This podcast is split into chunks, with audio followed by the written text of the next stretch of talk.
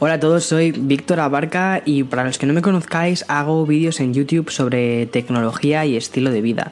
Y este podcast es una extensión de estos vídeos donde puedo hablaros más sobre cosas que me importan de Internet, sobre cultura digital y por supuesto sobre gadgets y tecnología.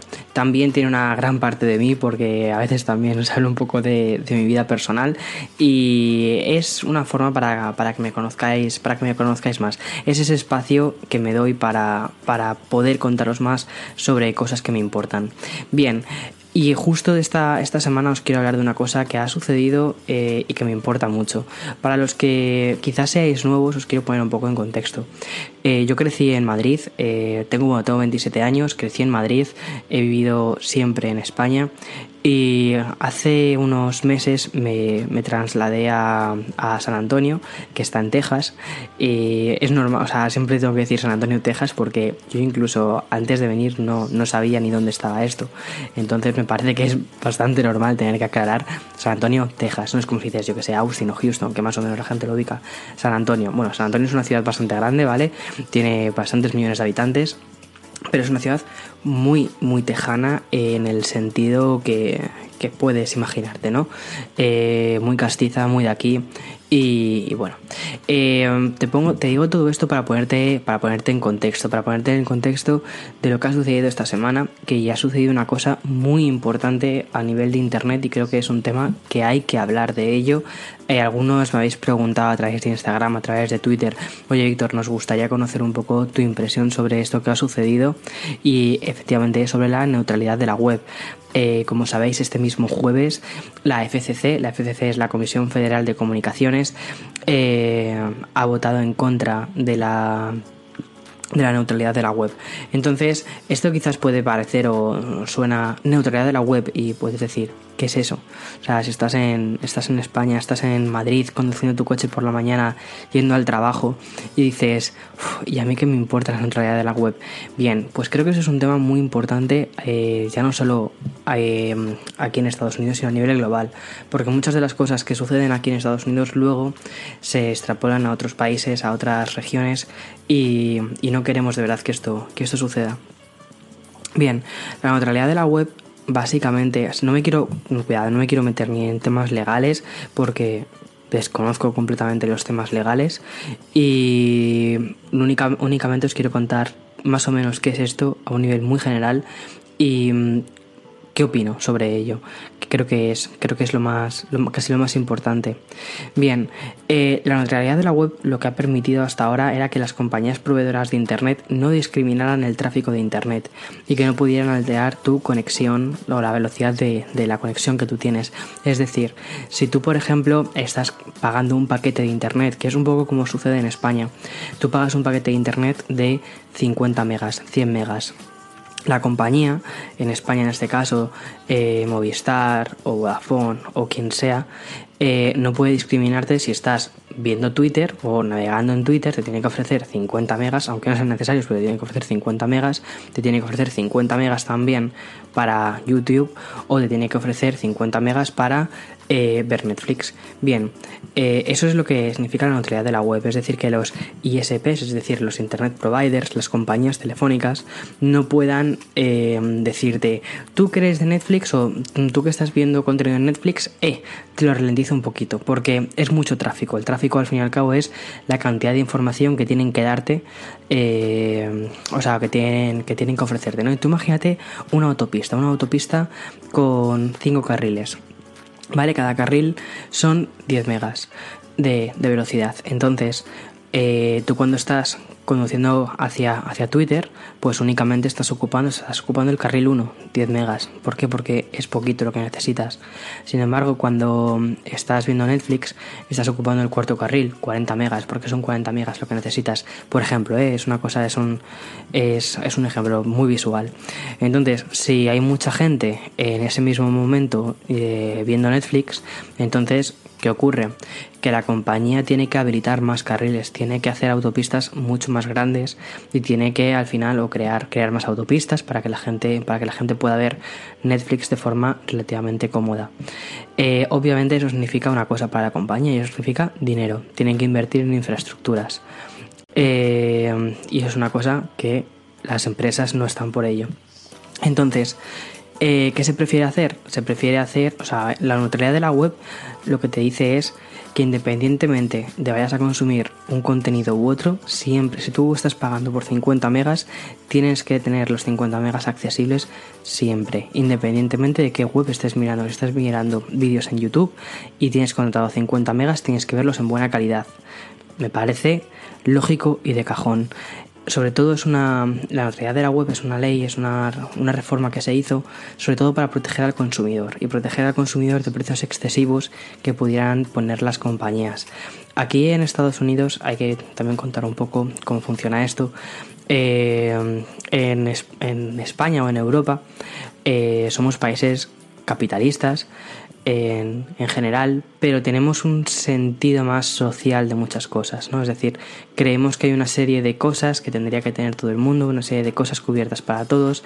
Bien, esto no ocurre aquí. Estados Unidos es el país por, o sea, el país por regla más eh, liberalista que, que, existe. Y el liberalismo lo que dice es que si tú tienes para ello, lo compras, y si no tienes para ello, no lo compras es igual tanto para sanidad, es igual para educación, es igual para, otro, para accesos a muchísimas cosas.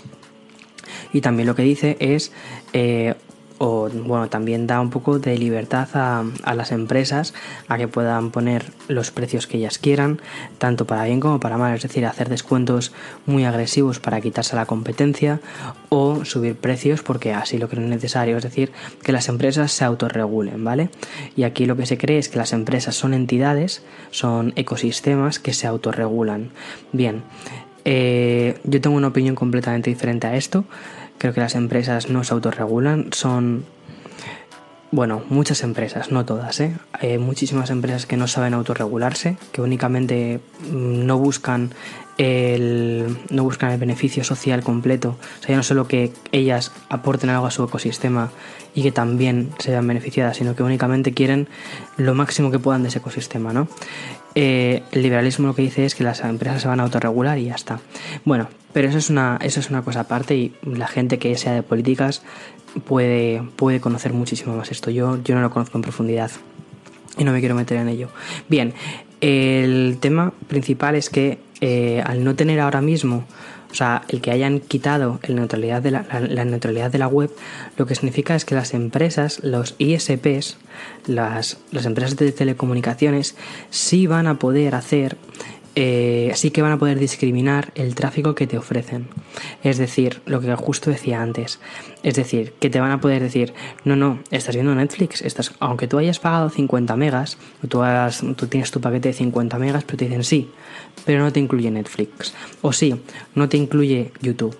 O sea, tienes 50 megas, pero no puedes ver YouTube, ¿vale? Por ejemplo. Entonces están haciendo una discriminación a una serie de webs. O están haciendo una discriminación a una serie de servicios. Y si quieres eh, acceder a esos servicios a máxima velocidad, pues oye chico, pagas aparte. ¿Sabes qué es de lo que va esto? Al final todo esto se reduce en una cosa muy sencilla que es dinero. Bien, el tema, o por lo que ha explotado todo esto, y por lo que la gente está muy, muy, muy enfadada, es porque esta reforma no viene, no viene de ahora. Y ha sido una reforma muy política. O sea, ha sido una reforma, o sea, perdonad, viene de ahora. Eh, ha sido una reforma hecha con, un, con una intención muy, muy, muy política. Entonces, eh, obviamente esto a quien está beneficiando es eh, no es a las personas, aunque te lo quieren, aunque hay un sector que te lo quiere vender como que esto, como que quitar eh, la neutralidad de la web beneficia a las personas, que luego voy a ir hacia eso también. claramente creo que beneficia a las empresas, porque las empresas van a ser las que van a poder cobrar más por, por ofrecerte los servicios que ya tienes, pero cobrados aparte, ¿no? Bien, lo que los pro anti, o sea, los que están, los pro eh, antineutralidad de la web, es decir, los que están a favor de que se haya quitado la neutralidad de la web, lo que dicen, lo que argumentan es que se va a poder llevar Internet eh, con precios más económicos a regiones rurales de Estados Unidos. Es un discurso muy populista decir esto, ¿vale? Es como decirte, eh, la gente pobre va a poder tener acceso a Internet. Bien, obviamente, si eso fuera cierto, me encantaría, pero no es así, ¿vale? No va a ser así. Y por una sencilla razón. O sea, lo que está diciendo básicamente es, vale, como, o sea, tenemos tenemos una serie de precios fijados. Los precios aquí en Estados Unidos de las teleoperadoras son muy similares entre ellas, ¿vale? O sea, por ejemplo, yo pago, y son carísimas. Yo me quejaba de los precios que pagaba en España, pero visto lo visto aquí es carísimo. Aquí nosotros pagamos, eh, creo que son 80 dólares por 50 megas. ¿Vale? Eso sí, tenemos HBO eh, incluido. Pero, en fin, 80 dólares por 50 megas. Que yo en Madrid pagaba, creo que eran 80 dólares, 80 euros o menos de 80 euros por 300 megas simétricos, por fibra simétrica. Eso también es fibra, son 50, que bueno, está bien, me va bastante bien. Pero, oye, eh, creo que los precios son bastante diferentes. Bien, entonces, lo que muchísima gente argumenta es, claro, es que hay personas que descargan muchísimo contenido de Internet, están utilizando los cinco carriles de la autopista constantemente y yo cuando quiero acceder a eh, Twitter me va lento. ¿Por qué? Porque la gente está ocupando todos los carriles. Entonces, bueno, ¿y qué es lo que hacen las empresas teleoperadoras? Dicen, vale, para poder ofrecer a todo el mundo una calidad decente de Internet, lo que hacemos es, como tenemos que aumentar las infraestructuras, subimos los precios de las cosas, es decir, ponemos estos precios desorbitados de 50 dólares o 80 dólares por 50 megas y, ya está, todos apañados. Y como esto no les gusta, porque dicen, eso de que todo el mundo pague lo mismo, eh, consuman más, consuman menos, eso es una forma muy comunista de pensar, ¿no? Entonces lo que dicen es, vale, eh, entonces lo que hacemos es, damos la libertad a las teleoperadoras para que cobren dependiendo del tráfico que tú tienes. Entonces, si tienes poco tráfico, o sea, lo que dice mm, más o menos eh, es que si tienes poco tráfico, vas a pagar menos. Si tienes más tráfico, vas a pagar más. Entonces vas a pagar dependiendo del uso que tú haces de Internet. Visto así puede parecer muy interesante y puedes decir, vale, entonces va a haber mucha más competencia en cuanto a eh, empresas de Internet, va a haber mucha más competencia, va a poder haber mejores precios y se va a poder llevar un mejor Internet a zonas que no estaban o a personas que habitualmente no estaban eh, en internet. Bien, la realidad es otra muy diferente, ¿vale? Esos son los, los pro anti neutralidad de la web los que dicen no queremos una neutralidad de la web por esto, porque va a haber más libertad de precios y va a haber precios más baratos y la gente va a poder acceder a Internet. Bien.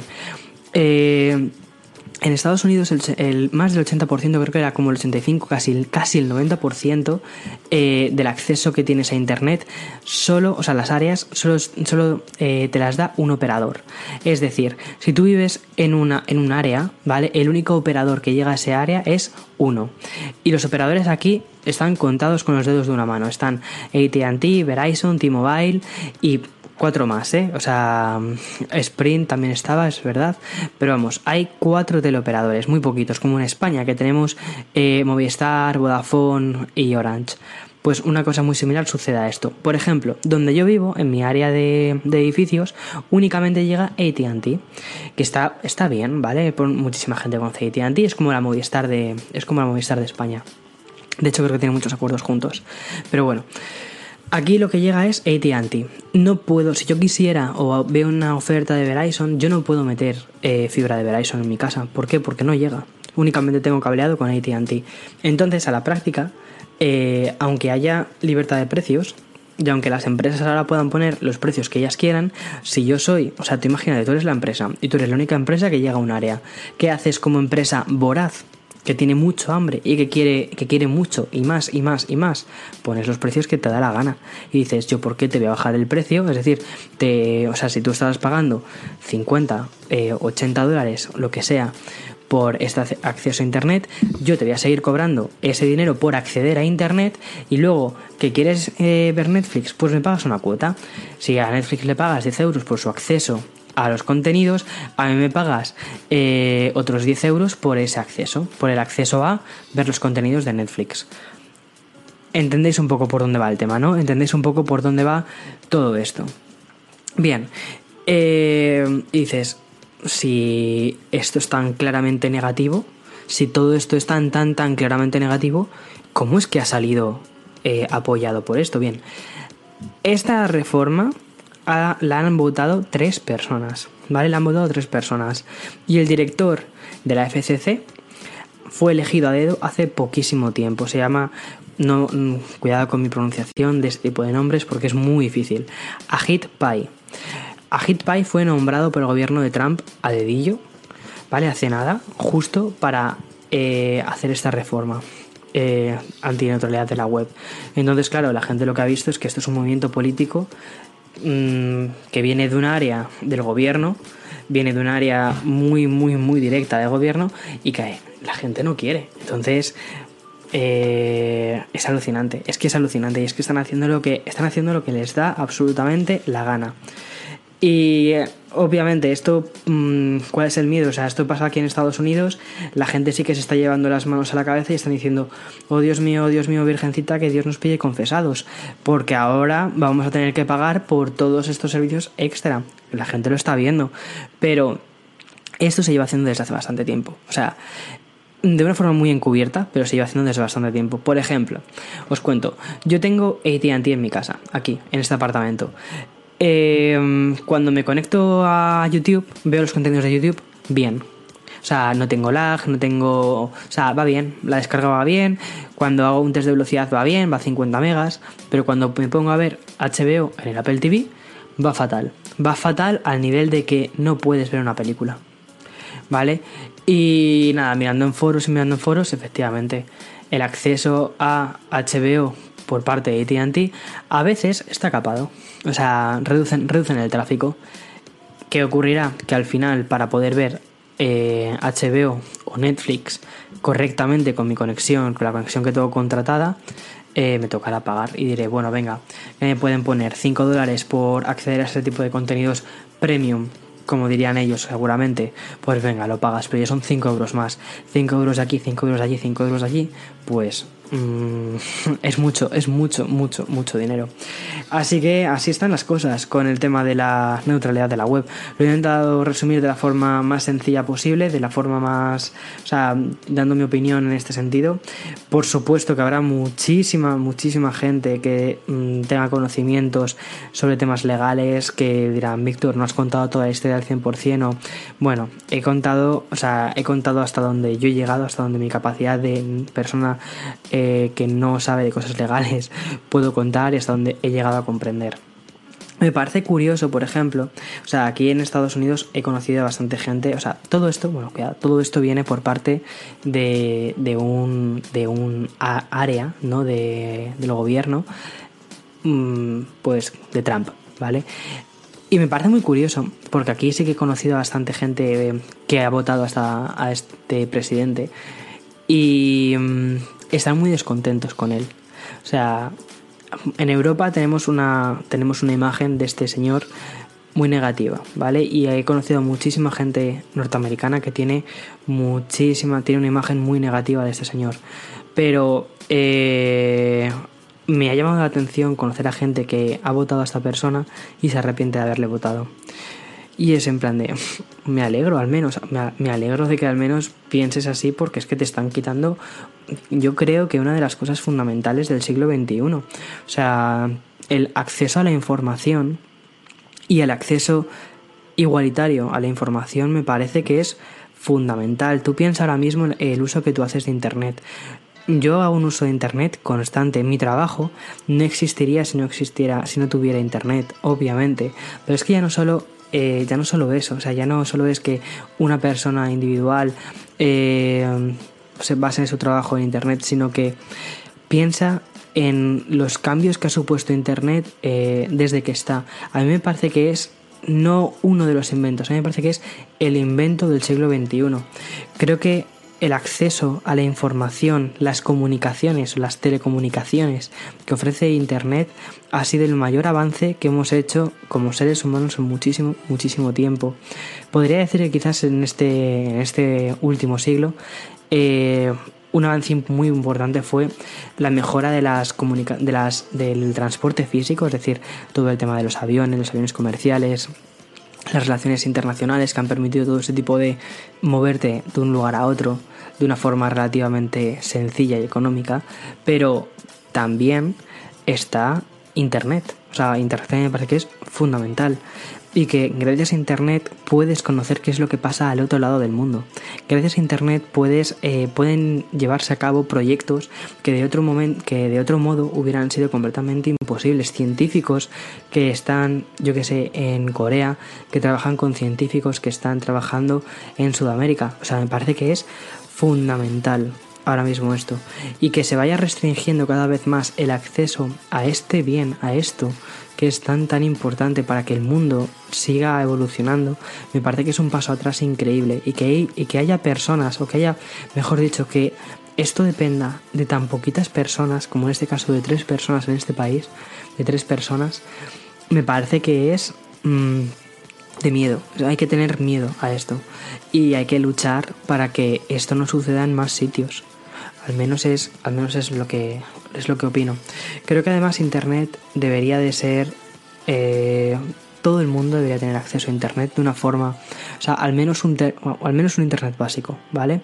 Pero a mí Internet me parece que es el, aparte del mayor invento del último siglo de, o de los últimos, no lo sé, es que no sé, no sé, pero me parece que es fundamental. Yo creo que hemos cambiado de era con el tema de Internet, pero aparte de que Internet me parece que es uno de los inventos más importantes, me parece que también es eh, uno de los inventos que más iguala a las personas y que te ofrece más igualdad de oportunidades para hacer cosas. Me explico. Muchísima gente que, o sea, anteriormente cuando tú querías acceder a la información, o acceder a una carrera universitaria o acceder a una serie de cosas, tenías que ir a una universidad, moverte, trasladarte, con todos los costes que eso conlleva, ¿no? Si querías estudiar, por lo general tenías que trasladarte a una ciudad y pagar altos costes.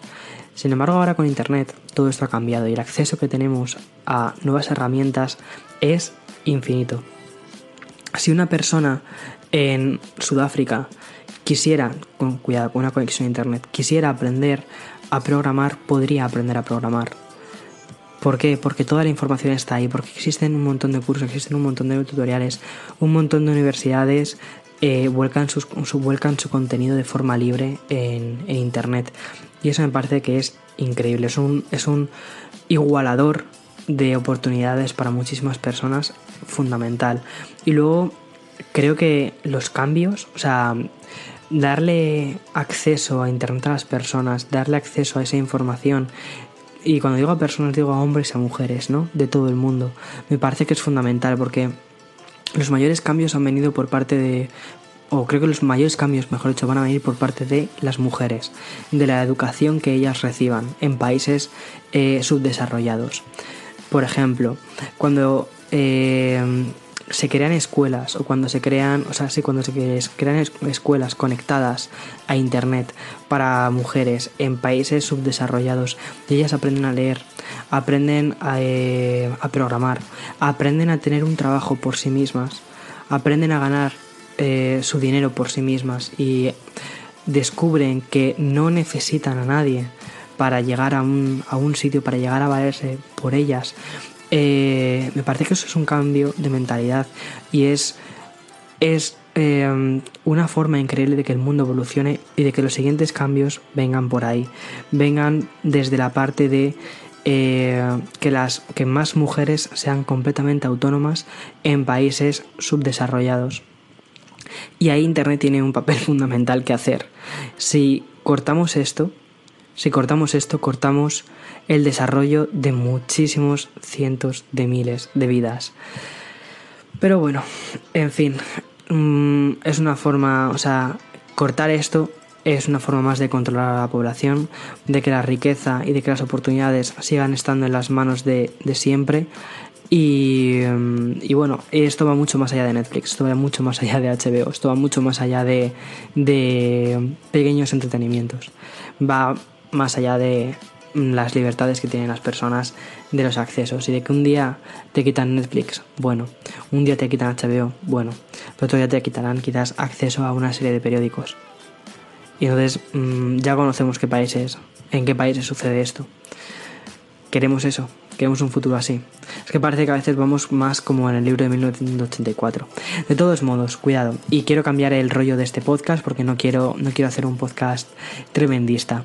Eh, de todos modos, creo que tampoco... Eh, o sea, al igual que esto sí que esto, esto ha pasado y esto eh, la neutralidad de la web parece que va a ser muy difícil volver a recuperarla, al menos en este país. Estoy seguro, estoy seguro de que va a haber muchísima más gente que sepa darle la vuelta a la tortilla y que al final no sea tan tan tan grande como pensamos que va a ser. ¿Por qué? Porque quien está legislando en contra de esto, quien está intentando poner vallas a un campo, no tiene visión, no tiene miras. Y el futuro no está hecho para esta gente, el futuro no está hecho para la gente que quiere poner puertas a los campos, el futuro está hecho para la gente que abre puertas en los campos, o mejor, para aquellos que derriban vallas.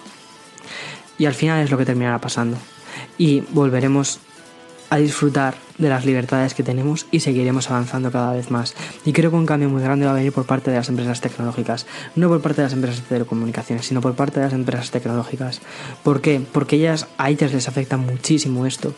A ellas les afecta mucho que eh, ahora mismo casi todas las empresas tecnológicas están basadas en la comunicación que tenemos entre las personas y están basadas en Internet, están basadas en el poder de la nube. Si todo esto se empieza a controlar, si todo esto se empieza a cortar, al final esto afecta mucho a estas empresas que tienen tecnología. Y creo que un gran cambio va a venir por ellas, va a venir por estas empresas que derriban barreras.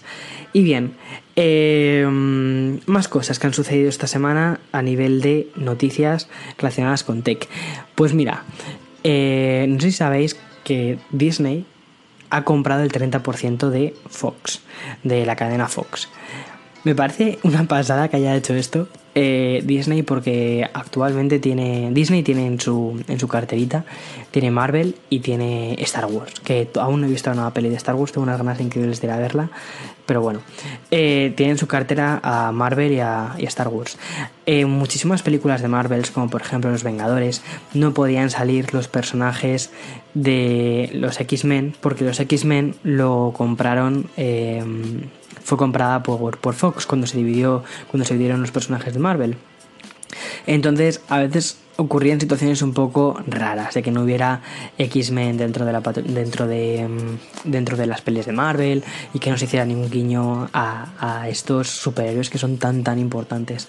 Entonces ahora que Disney haya comprado Fox y que haya comprado los derechos por ejemplo de pues esto de mm, los X-Men de Logan y de otro montón de películas más también relacionadas con superhéroes pues me parece que es, es un puñetazo muy bueno encima de la mesa y decir no vamos a crear ahora un universo completo nosotros y además tenemos Marvel completa para, para crear este universo. Y ahora ya sí que tiene Marvel completa. Así que nada, qué guay, me, alegro mucho. O sea, por un lado me da un poco de miedo porque cada vez vemos que el entretenimiento está en, en menos manos, pero, pero me gusta en el sentido de que vamos a poder disfrutar de mejores películas. Es decir, desde la perspectiva consumidor, me alegro un montón. Desde la perspectiva de, oh Dios mío, que cada vez vamos viendo cómo se va reduciendo. Eh, las manos de quien tiene las cosas, pues sí, eso, eso es verdad. Pero bueno, en fin, vamos a verlo por el lado positivo. Y ya está, que yo creo que es, que yo creo que es lo que es como hay que hacerlo. Bien, eh, sabéis que justo al final de mis podcasts suelo hacer una especie de resumen de a qué he estado jugando esta semana. Llevaba unos cuantos podcasts sin hacerlo y básicamente ha sido porque he estado muy centrado en hacer vídeos y todo. Esta semana también he estado súper centrado en hacer vídeos porque me queda muy, muy, muy poquito para irme a. para volver a España unos días para ver a mi familia, ver a mis amigos, hacer más vídeos, más colaboraciones, que hay cositas muy chulas preparadas por el canal. Eh, bueno, pero me ha dado tiempo a echarme alguna partidilla.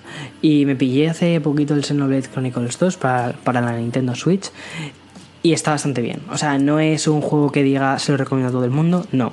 Recomendaría el Xenoblade Chronicles 2 solo a aquellos que tienen, uno, muchísimo tiempo para jugar, porque es un JRPG de estos largos, largos, largos. Y además que les guste el género, que les guste el género JRPG. Es un juego muy japonés, de echar muchas horas, de farmear muchísimo. Ya lo fue el primer Xenoblade Chronicles, el que salió para la, para la Wii. y después salió una versión para New Nintendo 3DS. Pero bueno, es un juego de echarle muchas horas y, nada, pero tiene un acabado estético muy bonito, se lo, se lo han currado, o sea, se lo han currado. No está creo que no está a la altura a nivel artístico del Zelda Breath of the Wild, que me parece que es de los juegos más bonitos a los que he jugado en el último año. Quizás no tiene los mejores gráficos del mundo, pero porque la Nintendo Switch es lo que es, es una portátil barra consola de sobremesa, es una consola híbrida y obviamente no puedes meter los componentes de una PlayStation 4, por ejemplo, por poner una, o los componentes de una Xbox One X dentro de una Nintendo Switch, obviamente, simplemente por, por temas de tamaño. Pero lo que hace, o sea, es una consola que, o es un juego que sabe aprovechar muchísimo el hardware de la propia consola y crea un entorno precioso, pero precioso. El Xenoblade Chronicles 2 no decepciona, no, no se queda tampoco atrás. También tiene espacios muy abiertos, aunque sí que tiene efecto popping. El efecto popping es cuando apareces en un espacio y de repente la hierba o los personajes salen, ¿no? O sea, hacen pop. Es decir, ¿por qué? Porque no tiene suficiente potencia como para cargar tantísimas texturas eh, en tiempo real y que estén alejadas. Entonces lo que hacen es como aparecen así como de forma o sea, como de forma de repente. Pero bueno, o sea, es una cosa que ya vamos, hemos visto en muchísimos videojuegos. Yo creo que los videojuegos, más allá de que técnicamente sean preciosos, o sea, creo que hay, hay momentos en los que mm, hay videojuegos que te apasionan porque son preciosos de ver, pero cuando una cosa es únicamente preciosa de ver, al final te termina también cansando. Creo que eh, tú puedes jugar a un juego que está muy, muy bien hecho, por ejemplo, un Call of Duty, que suelen ser visualmente una pasada, pero luego están vacíos de contenido. Luego no tienen, no tienen más allá, no tienen chicha, no tienen una historia detrás, no tienen eso que hace que un juego sea un juego que dure durante muchísimo tiempo. ¿Por qué? Porque los gráficos se van. Los gráficos te sacan mejores gráficos y al final terminan siendo tus gráficos, pues eso, una cosa más anticuada. Pero cuando un juego es bueno, sigue siendo bueno de aquí a 5 años. Y si no pensad en cómo sigue vendiendo los primeros Super Mario Bros. Si siguen vendiendo consolas, y una prueba de. Bueno, consolas, siguen vendiendo juegos. Y una prueba de ello es que eh, sale una nueva consola de estas, la Super NES Mini o la NES Mini, y se agotan en, en horas o en minutos. Se agotan rapidísimo. ¿Por qué? Porque la gente se vuelve loca Primero, sí, la gente se vuelve muy loca. Segundo, porque son juegos que a día de hoy los puedes seguir jugando, porque han envejecido muy bien y porque hay juegos que perduran en el tiempo porque significan mucho más que unos gráficos bonitos. Entonces me parece que, la Nintendo Switch ahí está sabiendo muy bien cómo jugar sus cartas, está sabiendo muy bien cómo hacer las cosas. En este primer año de vida ha sacado tres títulos que a mí me parecen imprescindibles, que son uno, el Zelda Breath of the Wild, 2. El Super Mario Odyssey, 3 el Xenoblade Chronicles 2 para las personas a las que le gusten los JRPGs y me atrevería incluso a meterle un cuarto título que es el Splatoon, el Splatoon 2 que cada vez van metiendo más y más contenidos que es un shooter hecho a la manera de Nintendo y es súper divertido en fin, espero que os haya gustado el podcast. Ha sido un podcast un poco más eh, inicialmente hablando de la neutralidad de la web, un poco más espeso, más denso, un poquito quizás más pesimista. De verdad que no, no quería hacer un podcast pesimista en absoluto, sino al contrario, lo que pretendía hacer era simplemente contaros un poco cómo se vive esto aquí, que se está viendo de una forma pesimista. O sea, o sea tengo que ser sincero, o sea, tú le preguntas a la gente y la gente mm, te lo, la sensación que tienen es de mm, qué está sucediendo, qué está sucediendo, qué nos va a pasar. Eh, pero no quiero trasladar ese pesimismo, lo que quiero trasladar es, oye, eso no tiene que pasar en otros sitios. O sea, tenemos que luchar por, tenemos que luchar por esto, que no es internet, no solo, no solo es internet, no solo es Netflix, o sea, no solo es, no solo es entretenimiento, no solo son vídeos de YouTube eh, de un tío que nos habla de tecnología. No, no es eso. Es mucho más que eso. Es, es internet, es el, es el acceso a la información que tenemos, es el acceso a poder elegir cosas. Entonces, eh, creo que tenemos que luchar por eso y de verdad creo que no hay que quedarse con la perspectiva pesimista de, este podcast, sino que hay que intentar quedarse con, con el hecho de, bueno, vamos a ver qué podemos hacer para que no se vuelva a repetir esto. En fin, eh, espero que os haya gustado el podcast. Dejadmelo en comentarios, escribidme en Twitter contándome qué os parece en el podcast. Ya sabéis que soy súper nuevo en esto. Este es el, el capítulo 11 o el podcast, el episodio 11 eh, de los podcasts. Y bueno, espero que, espero que os haya gustado. Poquito a poco intento hacerlo mejor, intento expresarme mejor delante del micro, pero eso sí, con mi café al lado, porque para mí esto es una charla con un amigo. Y eso es, eso es el objetivo de este, de este podcast. En fin, muchísimas gracias, que tengáis una muy, muy buena semana. Eh, no sé si podré hacer el podcast la semana que viene porque creo que es Navidad. Eh, si no hago nada, si no hago ningún podcast, te deseo que tengas una muy buena Navidad, que te regalen muchísimas cosas y sobre todo, más que que te regalen muchísimas cosas, que regales tu tiempo a otras personas, que yo creo que es, es el bien más preciado que tenemos ahora mismo en esta sociedad de locos en la que, en la que vivimos, en la que tenemos acceso a tantos, tantos objetos, pero tenemos muy poco tiempo para disfrutarlos y para disfrutarlos de la gente con la que realmente nos importa. Entonces, eh, bien, hasta aquí, que tengáis una muy buena una muy buena felicidad Navidad, no, una feliz Navidad y nada, y si por lo que sea tampoco pudiera hacerlo antes de Año Nuevo, que tengáis un, muy buena una muy buena entrada al año 2018. El año 2018 creo que van a traer cosas increíbles al canal. Tengo muchísimas, muchísimas ganas. 2017 ha sido un año que para mí ha sido de estos que, que se me van a quedar en la memoria, la verdad, se van a quedar en la memoria. Y espero que 2018 sea el año en el que todo esto explote y, y sea increíble. Ya lo, ya lo, ha sido 2017, ya ha sido 2017 que, ¡buah! qué pasada. Y bueno, ya os iré contando más. Eh, y espero que vosotros también lo, también lo veáis y estéis ahí conmigo acompañándome porque mmm, nada de esto lo hubiera hecho si, si no hubiera estado acompañado de vosotros, de verdad. O sea, siempre lo pienso yo, joder, qué, qué suerte tengo. Perdón, jugar, qué suerte tengo. En fin, eh, mil gracias por escucharme, de verdad, muchas, muchas gracias. Chao y que tengáis un buen día, lo que quede de día. Chao.